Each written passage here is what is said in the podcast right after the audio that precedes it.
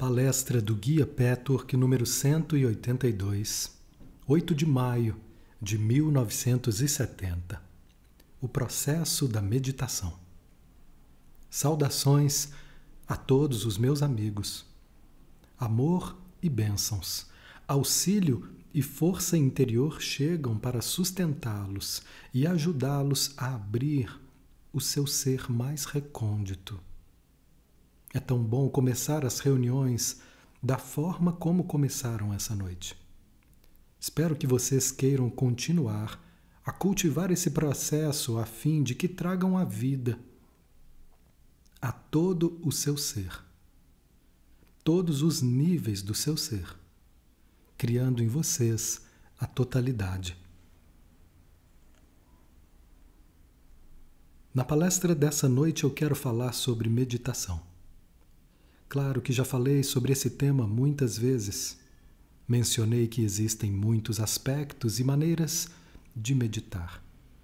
O tempo agora está maduro para falar sobre esse tópico importante de uma maneira mais abrangente, para ajudá-los a usar essa atividade com maior eficiência e compreensão.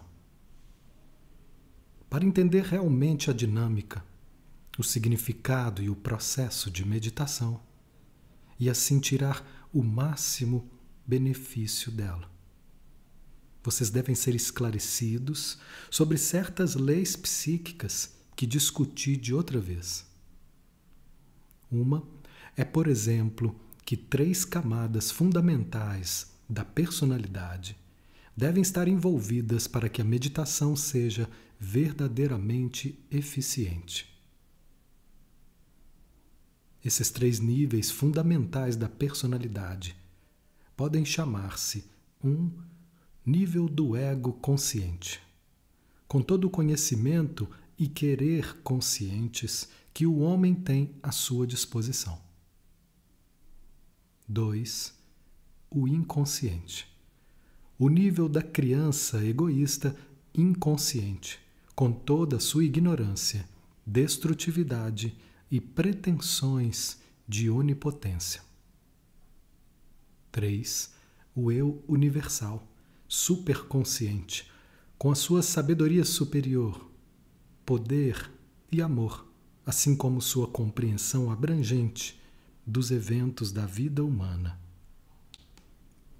Na meditação eficiente, o nível do ego consciente ativa tanto o eu inconsciente egotista, destrutivo, como o eu superior, universal, supraconsciente. Uma interação constante entre esses três níveis deve atuar exigindo tremenda quantidade de vigilância da parte do seu eu autoconsciente. O ego consciente deve estar completamente determinado a permitir que o eu inconsciente se revele. Para vir à tona, para manifestar-se em autoconsciência, para expressar-se. Como já disse, isso não é tão difícil nem tão fácil como parece. É muito difícil, meus amigos, exclusivamente por causa do medo de não ser tão perfeito, tão evoluído, tão bom, tão racional, tão ideal quanto se queira ser. E mesmo se pense ser. De maneira que na superfície da consciência o ego torna-se quase convicto de ser tudo isso. Essa convicção superficial é constantemente contestada pelo conhecimento inconsciente de que essa imagem não é verdadeira, com a consequência de que intimamente toda a personalidade se sente fraudulenta e aterrorizada de vir a ser descoberta. É um sinal importante de autoaceitação e crescimento quando o ser humano é capaz de permitir a manifestação na consciência interior da criança egotista, irracional, abertamente destrutiva, e a reconhecê-la em todos os seus detalhes específicos.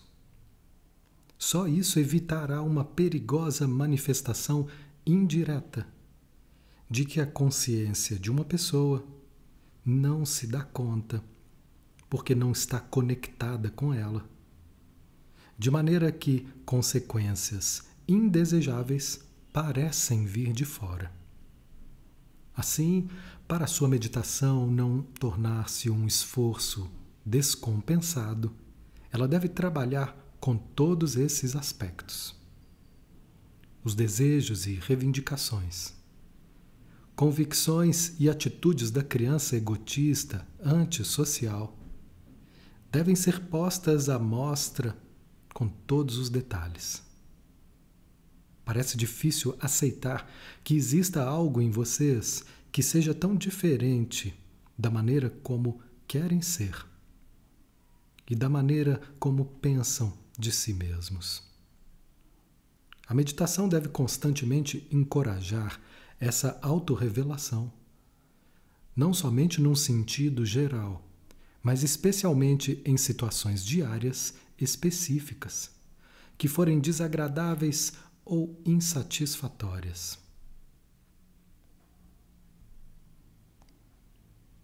O ego consciente tem que se submeter e dizer: o que quer que esteja em mim, o que quer que esteja escondido, que eu deva conhecer sobre mim mesmo.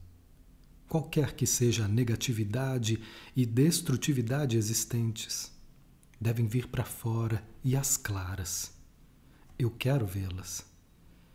Eu estou determinado a vê-las, por mais que firam a minha vaidade. Quero estar consciente de quão deliberadamente me recuso a ver essa parte, onde quer que eu seja atingido. E, portanto, quão insistentemente me superconcentro nos erros dos outros. Esse é um direcionamento para a meditação. Outro direcionamento deve ser na direção do eu superior universal, que tem poderes que ultrapassam as limitações do eu consciente. Esses poderes superiores devem ser invocados. Deveriam ser invocados deveriam ser invocados também para fazer vir à tona o pequeno eu destruidor, de maneira que sua resistência possa ser dominada. A vontade do ego sozinha pode ser incapaz de realizar isso, mas o ego pode e deve meditar para pedir ajuda aos poderes superiores.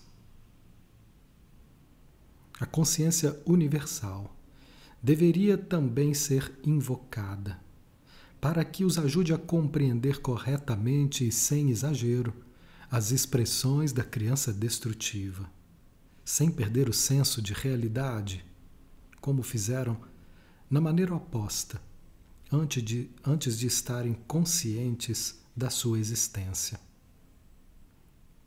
Essa é a razão pela qual uma pessoa pode facilmente flutuar de um alto engrandecimento exterior para uma escondida autodepreciação interior. Quando essa se revela, a pessoa pode tornar-se vítima de crer que esse eu destrutivo é a última, final e triste realidade. Para uma perspectiva completa sobre a revelação da criança egoísta, é preciso pedir constantemente a orientação do eu universal.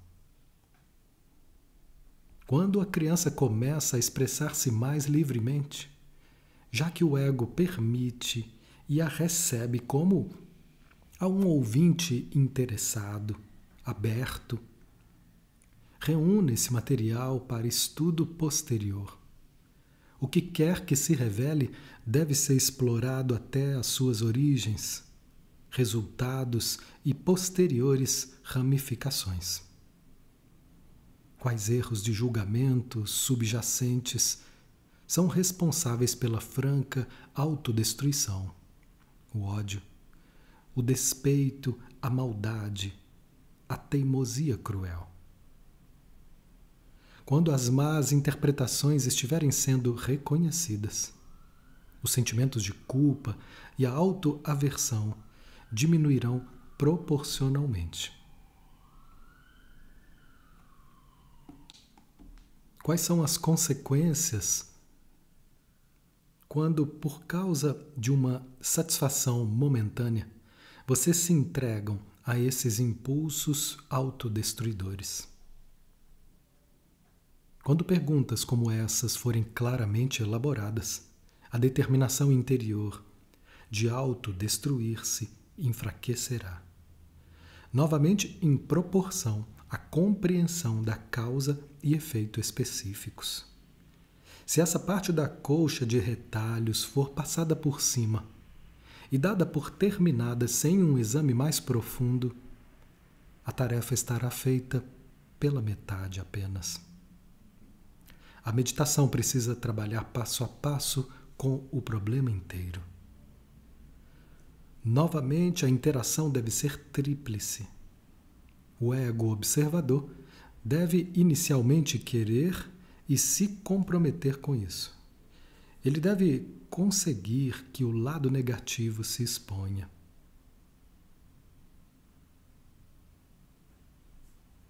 Ele tem também que pedir a ajuda do eu universal.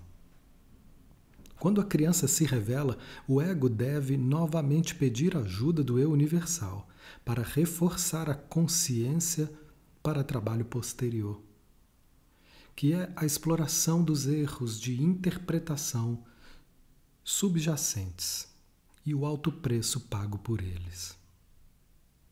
Então, novamente, vocês devem permitir e chamar o eu universal para ajudar a vencer a tentação de se entregarem repetidas vezes aos impulsos destrutivos. Tal capitulação não resulta necessariamente em ação, mas manifesta-se em atitudes emocionais.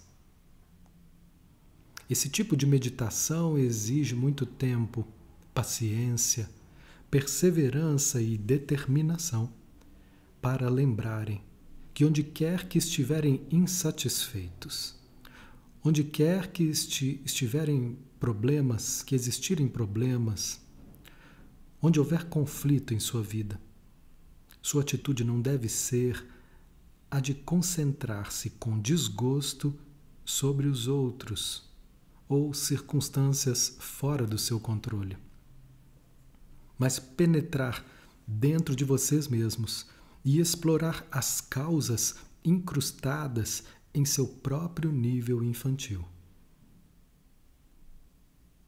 A meditação é um pré-requisito absoluto aqui. Significa buscar em vocês mesmos, calmamente, silenciosamente, querendo saber a verdade dessa circunstância particular e de suas causas.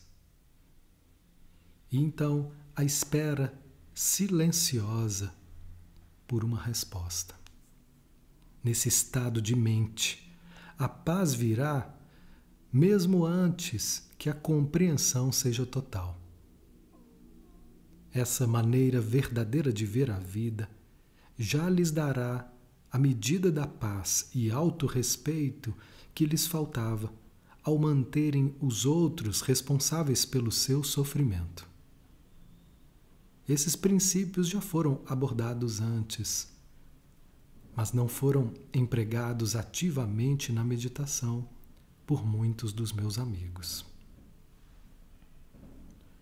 Se tal meditação for cultivada, descobrirão um lado de vocês mesmos que nunca conheceram. Na verdade, dois aspectos. Os poderes universais mais altos comunicar-se-ão com vocês para ajudá-los a descobrir seu lado mais destrutivo, mais ignorante, que precisa despertar, purificar-se e mudar. Pela sua boa vontade de aceitar seu lado destrutivo, os poderes universais tornar-se-ão uma presença mais real em vocês. O que aumentará a experiência como seu eu real. De maneira que o desespero, por serem maus, fracos, imperfeitos, cairá à beira do caminho. Muitas pessoas meditam, mas elas não observam os dois lados do exercício. E por isso não atingem a integração.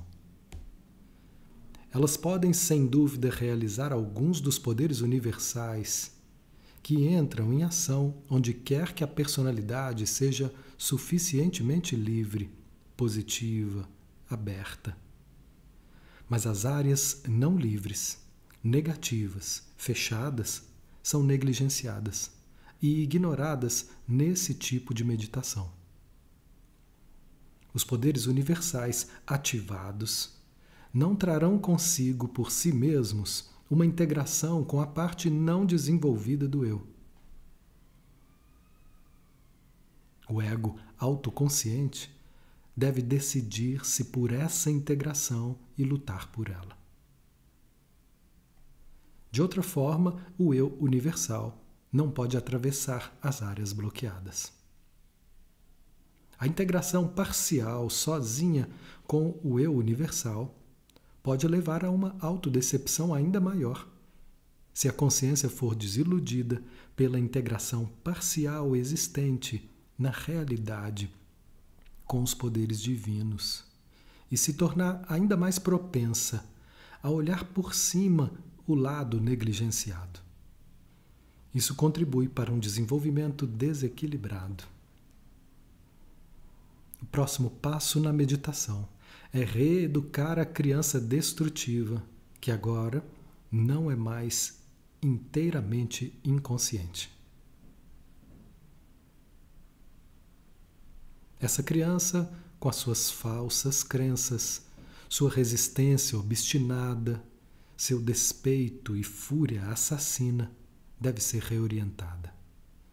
A reeducação, entretanto, não pode ocorrer a não ser que vocês se tornem totalmente conscientes de cada aspecto das crenças e atitudes dessa criança destrutiva. É por isso que a primeira parte da meditação, a fase reveladora, exploratória é tão fundamental. Não é preciso dizer que essa primeira fase não é algo que se deva passar por cima para que então a segunda e mais tarde a terceira fase possam começar. Isso não é um processo sequencial. As fases sobrepõem-se umas às outras. Exploração, compreensão e reeducação muitas vezes vão de mãos dadas. Enquanto outras vezes elas devem seguir separadamente. A sensibilidade deve ser cultivada. Nenhuma regra pode ser feita para aliviá-los da necessidade de sentir dentro de vocês para saber o que usar e quando. É fácil olhar para trás e ver o que está estagnado em vocês. Mesmo quando a primeira maneira de meditar é usada corretamente e vocês são capazes de ver novos aspectos da criança destruidora, a segunda parte do processo muitas vezes é posta de lado. Uma compreensão das causas e efeitos não pode ser dispensada. Ou pode ser que o terceiro aspecto da reeducação não seja totalmente assumido. Quando vocês passarem por todo o processo, ocorrerá um tremendo reforço de todo o seu eu. Várias coisas começarão a acontecer dentro da sua personalidade, meus amigos. Em primeiro lugar, sua ego-personalidade consciente se tornará mais forte e saudável forte no sentido bom e relaxado. Há mais determinação, percepção, direcionamento expressivo e um poder maior de concentração com a direção focalizada num ponto. Em segundo lugar, vocês cultivarão uma autoaceitação maior e um entendimento da realidade. Autoaversão e autocompaixão irreais desaparecerão. Igualmente, pretensões ilusórias a ser especial e a perfeição desaparecerão. Falso orgulho espiritual e vaidade, assim como falsa humildade e vergonha desaparecerão. Através da contínua ativação dos poderes maiores, o eu sente-se menos e menos abandonado sem ajuda, perdido, sem esperança ou vazio. Todo o sentido do universo, em todas as suas maravilhosas potencialidades, revelar-se-á de dentro, como a realidade desse mundo mais amplo mostrará a vocês a maneira de aceitar e mudar a sua criança interior destruidora. Essa mudança gradual prepara-os para aceitar todos os seus sentimentos e deixar que a energia flua através do seu ser. Quando o seu lado pequeno, insignificante e medíocre for aceito, sem pensar que ele é a realidade total e final, então a beleza, o amor, a sabedoria e o poder infinito do eu superior se tornarão mais reais. De modo contrário, esse poder não leva à arrogância ilusória, sentimento de ser especial e autoidealização, quando vocês estiverem lidando constantemente com seu eu inferior. Tal atitude leva a um desenvolvimento equilibrado, integrado e a um senso profundo e reafirmador de sua própria realidade. Deve resultar em autoestima realista e bem fundada. Quando virem a verdade em vocês mesmos e ela tornar-se a segunda natureza, a querer entregar-se a si mesmos a essa verdade, descobrirão um lado feio em vocês, que até esse ponto se obstinavam em não ver. Simultaneamente detectarão esse grande poder universal, espiritual, que está em vocês e que na realidade é vocês. Paradoxal quanto possa parecer, quanto mais vocês aceitarem a medíocre e pequena criatura a criancinha ignorante em vocês, sem perder o seu senso de alto valor, melhor perceberão a grandeza de seu ser mais interior. Contanto que, sinceramente, não utilizem suas descobertas sobre o pequeno eu para aniquilar-se. O pequeno eu quer seduzir o ego consciente a ficar dentro dos estreitos limites da autopunição, desesperança e mórbida capitulação que sempre escondem o ódio não revelado.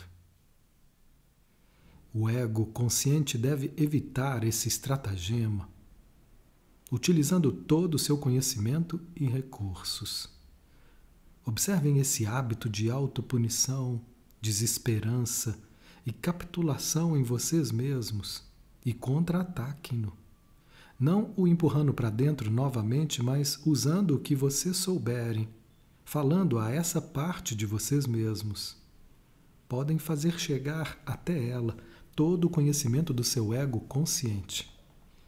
Se esse não for suficiente, peçam que os poderes além de sua consciência venham ajudá-los.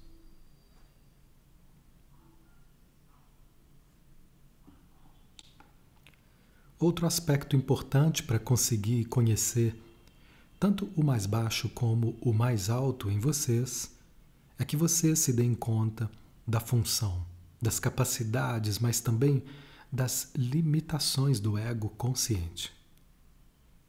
No nível consciente, a função do ego está querendo ver a verdade total, tanto do menor como do maior em vocês.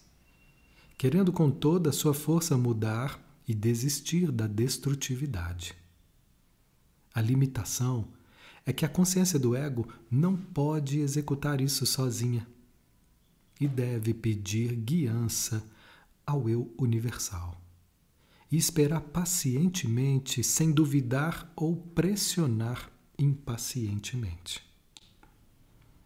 Tem que existir também nessa etapa uma atitude aberta sobre a maneira como essa ajuda possa se manifestar. Quanto menos noções preconcebidas se tenha, mais rapidamente o auxílio se fará presente e será reconhecível. A ajuda da consciência universal pode vir de uma maneira inteiramente diferente do que vocês possam imaginar. E isso pode ser um obstáculo. Uma atitude aberta, esperançosa, aceitadora e positiva é também necessária, embora possa não ser possível adotá-la imediatamente. Reconhecer sua ausência pode também tornar-se um reconhecimento construtivo de onde o eu esteja no momento. Há muitas maneiras diferentes de meditação. Há meditação religiosa, que consiste em recitar orações impressas. Há meditação em que a ênfase principal é posta em aumentar os poderes de concentração. Há meditação em que se observam leis espirituais e se pensa sobre elas. A meditação em que o ego se torna totalmente passivo e sem vontade, e é deixado ao divino mandar seu próprio fluxo.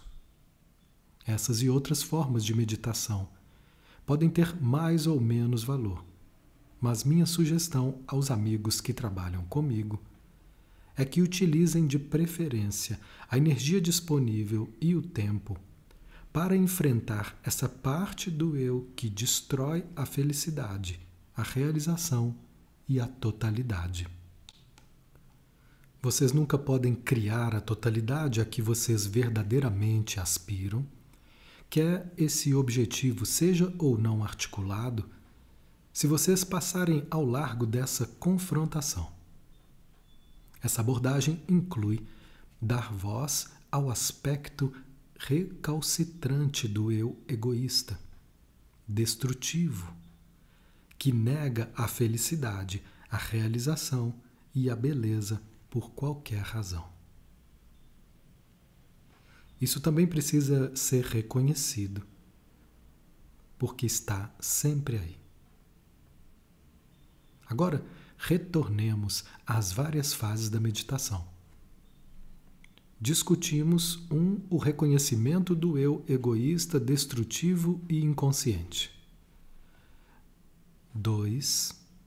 A compreensão dos conceitos errôneos subjacentes, as causas e efeitos, a importância e o preço a ser pago pelas atitudes destrutivas atuais. A próxima fase é a reorientação e reeducação da parte destrutiva do eu. O que vou dizer agora deve ser tomado com grande cuidado. De outra maneira, as sutilezas não compreensível facilmente não conseguirão ser comunicadas. Então, a reeducação poderia ser muito mal entendida e levada a uma supressão ou repressão renovada da parte destrutiva que está vindo à tona. Vocês têm que tomar o máximo cuidado e tentar evitar isso deliberadamente, sem, contudo, permitir que a parte destrutiva os engula. A melhor atitude para com a parte destrutiva que está emergindo é a de observação imparcial de não julgamento e de aceitação sem angústia. Quanto mais ela vier à tona, mais vocês devem lembrar-se de que nem a verdade da sua existência, nem as suas atitudes destrutivas são o fim. Elas não são as únicas atitudes, nem são absolutas. Acima de tudo, vocês têm o poder inerente em vocês para mudar qualquer coisa. Vocês podem ter a falta de incentivo para mudar quando não estiverem totalmente conscientes do dano que a sua parte destrutiva causa à sua vida ao continuar ignorada. É, portanto, outro aspecto importante dessa fase da meditação olhar em profundidade e amplitude para dentro de si mesmos na busca de manifestações indiretas. Como o ódio não revelado se manifesta na tua vida? Talvez pelo sentimento de não merecimento e medo, ou por inibição de suas energias. Esse é somente um exemplo. Todas as manifestações indiretas têm que ser exploradas. De novo, algumas repetições do que disse anteriormente são inevitáveis, a fim de que possam ter uma visão compreensiva e total. É importante lembrar-lhes aqui de onde há vida, há constante mudança e flutuação. A constante mudança, mesmo que esse movimento esteja paralisado temporariamente. A matéria é substância paralisada de vida. Os blocos congelados de energia são substância de vida imobilizada momentaneamente. Mas, essencialmente, essa substância de vida pode sempre ser posta em movimento novamente. Mas só a consciência pode fazê-lo. Porque a substância de vida é plena de consciência, bem como a energia. Quer essa energia esteja bloqueada momentaneamente e congelada, ou quer essa consciência esteja momentaneamente obscurecida, não importa. A meditação deve significar, acima de tudo, que a parte de vocês que já está consciente e em movimento, na realidade tensiona fazer com que a energia bloqueada e a consciência obscurecida se mova e se torne consciente de novo. A melhor maneira de fazer isso é permitir que a consciência congelada e obscurecida e obscurecida se expresse antes de tudo. Aqui vocês precisam de uma atitude receptiva, em vez de uma reação de que o que se apresenta é devastador e catastrófico. A atitude de pânico para com a criança destrutiva de cada um, que está vindo à tona, faz mais dano do que a própria criança destrutiva. Vocês devem aprender a dar ouvidos a ela, deixar entrar calmamente, receber suas expressões sem odiar a si mesmos, sem afastar a criança Somente com tal atitude vocês podem entender as causas da subjacente destrutividade. Somente então pode começar o processo de reeducação. A atitude de negar-se, entrar em pânico, aterrorizar-se e auto-rejeitar-se e de exigir perfeição que vocês apresentam usualmente, torna impossível cada parte dessa meditação. Não permite o desenvolvimento, não permite exploração das causas do que possa ser revelado e certamente não permite reeducação.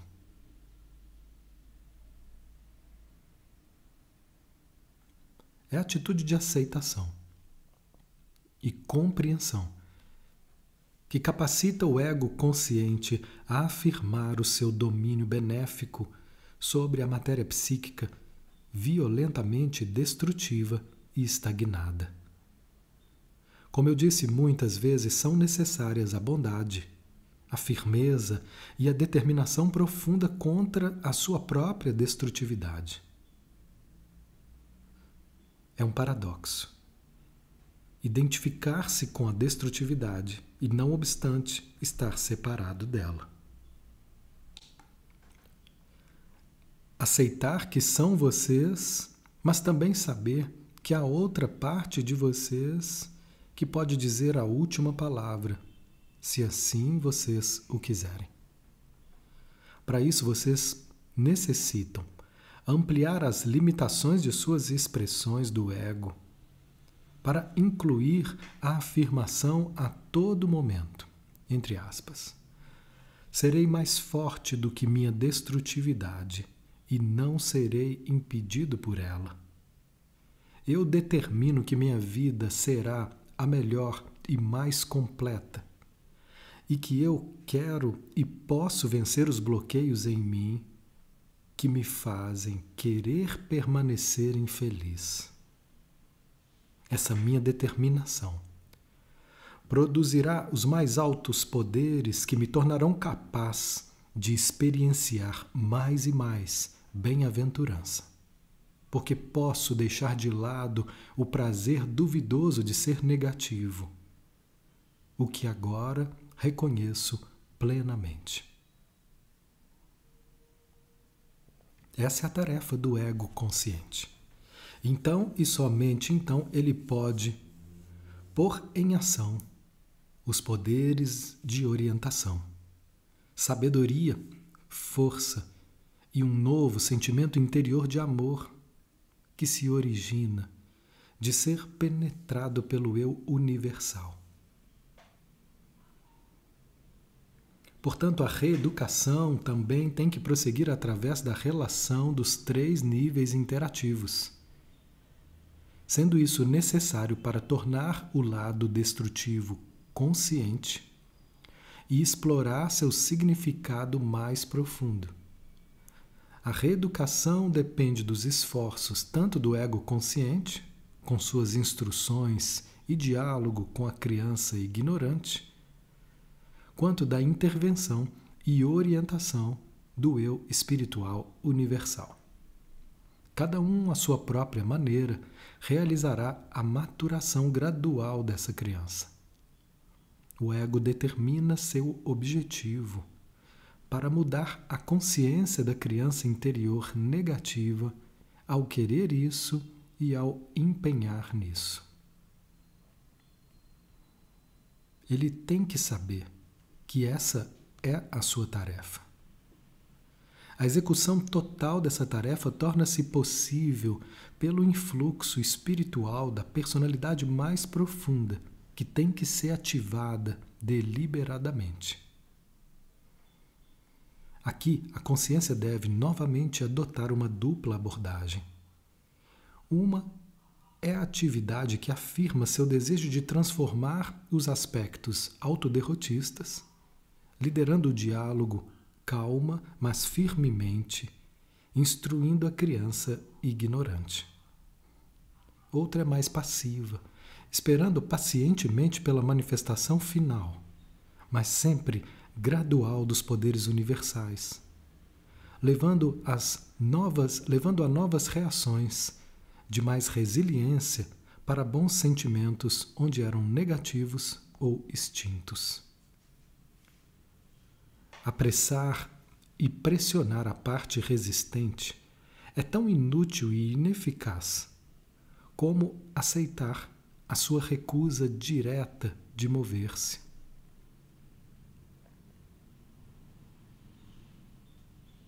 Quando o ego consciente não reconhece que há uma parte do eu que se recusa categoricamente a dar cada passo rumo à saúde, ao despertar da vida boa, um movimento contrário pode ser o de pressa e de impaciência.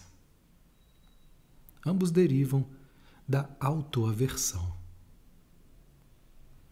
Quando você sentir impedidos e sem esperança, tomem como sinal para sua pesquisa aquela parte em vocês que diz: Não desejo mudar, não desejo ser construtivo. Especifiquem e encontrem essa voz. Usem o diálogo da meditação aqui novamente para explorar e deixar o pior em vocês expressar-se. Vocês podem ver, meus amigos, como expressar a parte negativa, explorar seu significado, causa e efeito e reeducá-la. Deve ser um processo constantemente flutuante, alternado e muitas vezes simultâneo. Vejam como os três níveis de interação se combinam no esforço de purificação e integração. O processo de meditação, entre outras coisas, funciona aqui como uma articulação constante do que foi previamente desarticulado. É uma comunicação e confrontação tripla do ego para o eu destrutivo, do ego para o eu universal, de maneira que o eu universal pode afetar tanto o ego como o eu destruidor. A sua própria sensibilidade crescerá dia a dia para sentir exatamente o que é necessário em qualquer ponto dado do caminho evolutivo. Cada dia traz novas tarefas, tarefas emocionantes, tarefas lindas. Não deveriam ser vistas num espírito de querer levá-las a cabo, como se somente então a vida pudesse começar. Pelo contrário, fazer isso é estar mais vivo do que nunca. Vocês podem começar cada meditação perguntando-se: o que sinto realmente nesse momento sobre isso ou aquilo? Em que não estou satisfeito? Ao que posso estar indiferente? Então vocês podem pedir ao Espírito Universal em vocês para ajudá-los a encontrar essas respostas específicas. Esperem confiantemente pelo que possa revelar-se. Somente quando alguma parte de você se revela é que vocês podem ter uma confrontação direta, uma comunicação ou um diálogo com ela e fazer outras perguntas e instruí-la. Com paciência e determinação, vocês podem remodelar a parte distorcida, mas somente depois que ela se expressou inteiramente. Vocês podem reformar, reorientar a energia psíquica estagnada com sua boa vontade de ser totalmente honestos, totalmente construtivos, amorosos e abertos. Se vocês encontrarem uma indisposição a esse respeito, então isso deverá ser enfrentado, explorado e reeducado. Essa é a única maneira significativa pela qual a meditação pode mover a sua vida em direção à solução de problemas, para o crescimento e realização, e para o desenvolvimento do seu melhor potencial. Se vocês fizerem isso, meus amigos, o tempo virá. Virá o tempo em que uma vida confiante não mais soará como uma teoria vaga e distante que vocês não podem colocar em ação pessoal. Em vez disso, sua confiança na vida, bem como a autoestima em seu sentido mais saudável, completá-los-ão mais e mais, baseado em estimativas realistas e não em pensamentos ansiosos. Os paradoxos e antagonismos com os quais vocês lidam constantemente na vida serão reconciliados. Isso é importante, particularmente, quando vocês meditarem sobre essa interação tríplice dentro de vocês. Gostaria agora de discutir alguns desses paradoxos importantes. Por exemplo, vamos examinar o paradoxo de um desejo versus o não desejo. Ambos são aspectos espirituais e realidades espirituais. Somente para a mente dualista e separada, eles parecem como opostos ou paradoxos, de sorte que a mente fica confusa, não sabendo o que é certo e errado. Tem que haver desejo no ser humano, pois somente quando há desejo se pode ir para o quarto aspecto da meditação, que é a expansão dos seus conceitos conscientes, a fim de criar a substância de vida nova e melhor. E daí, experiência de vida. Essa é a criação da qual falei nas palestras anteriores.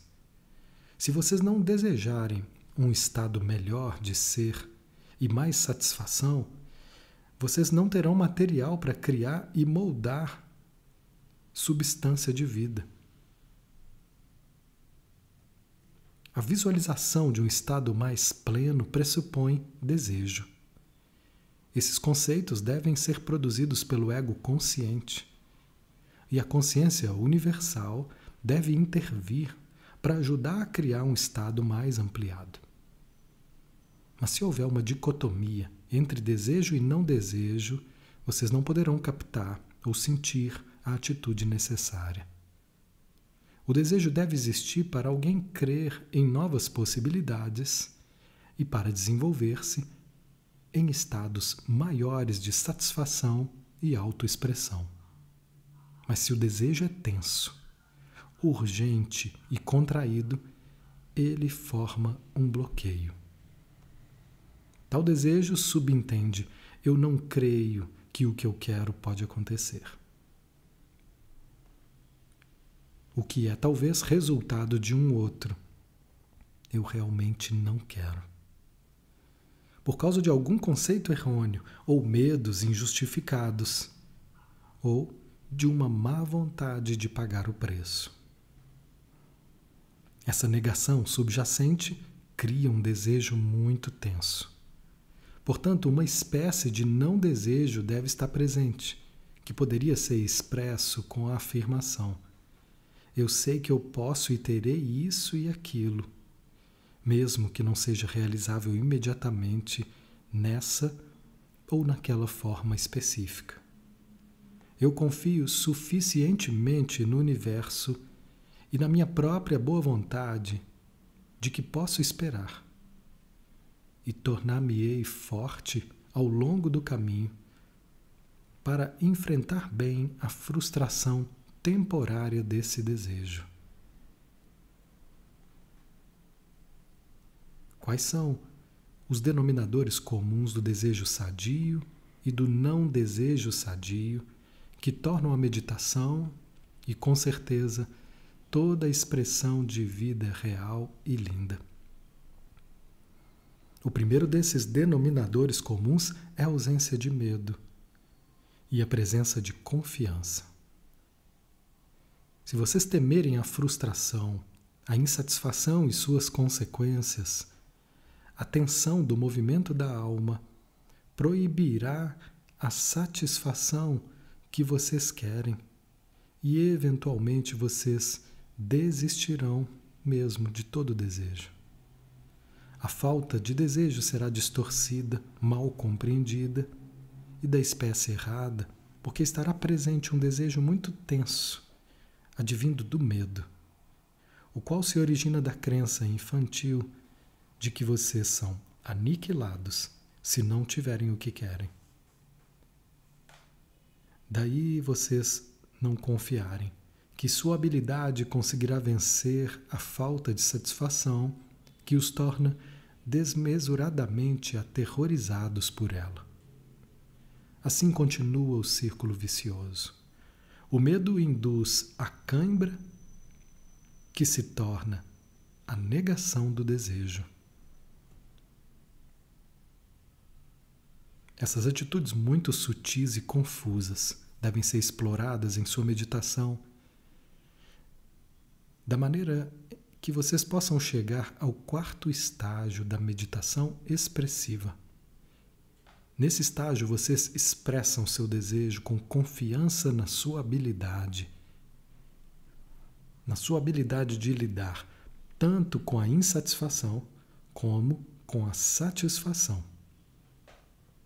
Portanto, com um universo benigno que é capaz de produzir para vocês o que desejam. Os obstáculos ao longo do caminho poderão ser vencidos quando vocês souberem que o último estado de bênção será seu de qualquer maneira. Então, o desejo e a falta do desejo não serão paradoxos irreconciliáveis, mas atitudes complementares.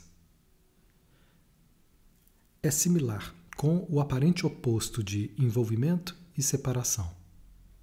Parece paradoxal postular que tanto o envolvimento quanto a separação devem existir na psique sadia. Novamente, deve haver um tratamento duplo para a compreensão dessa aparente contradição. Se a separação é indiferença, porque vocês têm medo de estar envolvidos e não querem arriscar-se a sofrer, e estão amedrontados de amar, então a separação é uma distorção da atitude real. Se o envolvimento significa meramente a expressão de uma vontade supertensa, que a sua insistência infantil gera, de ter o que vocês querem imediatamente e incondicionalmente, então a versão saudável, produtiva do envolvimento é invertida. Escolherei um terceiro exemplo de contradições aparentes que fazem um todo compreensível quando não distorcido. Vamos tomar as atitudes interiores de atividade e passividade. No nível dualístico, essas duas parecem ser mutuamente exclusivas. Como vocês podem ser tanto ativos como passivos de um modo harmonioso. A interação interior correta inclui ambos esses movimentos. Por exemplo, meditação, como expliquei aqui, deve incluir ambas. Vocês são ativos quando exploram níveis interiores de consciência, ambos positivo e negativo. São ativos quando se esforçam e lutam para reconhecer e dominar a resistência. Vocês são ativos quando se perguntam posteriormente e deixam expressar o lado destrutivo não admitido anteriormente. Vocês são ativos quando têm um diálogo e reeducam os aspectos infantis e ignorados de vocês mesmos. Vocês são ativos quando usam sua ego-consciência para obter auxílio da consciência espiritual. Vocês são ativos quando criam um novo conceito de experiência de vida em oposição a um outro, velho e limitado. Quando o ego lida com os dois outros universos para estabelecer uma conexão, vocês são ativos. Mas vocês têm também que aprender a esperar passivamente pelo desabrochamento e expressão de ambos esses outros níveis. E então, a mistura correta de atividade e passividade prevalece na psique. Os poderes universais não podem atingir a fruição num ser humano, a não ser que tanto o movimento ativo como o passivo estejam presentes. Esses são conceitos muito importantes para vocês compreenderem, usarem e observarem dentro de vocês mesmos, bem como onde eles estão distorcidos e onde eles funcionam bem. Quando a interação de três caminhos ocorrer dentro de vocês, haverá sempre uma mistura harmoniosa entre desejo e falta de desejo, entre envolvimento e separação, entre atividade e passividade. Quando esse equilíbrio se torna um estado estável, a criança destrutiva cresce. Não é morta ou aniquilada, não é exorcizada. Seus poderes congelados se dissolvem em energia viva que vocês sentirão realmente, meus amigos, como uma forma nova e vívida. Essa criança não pode ser assassinada.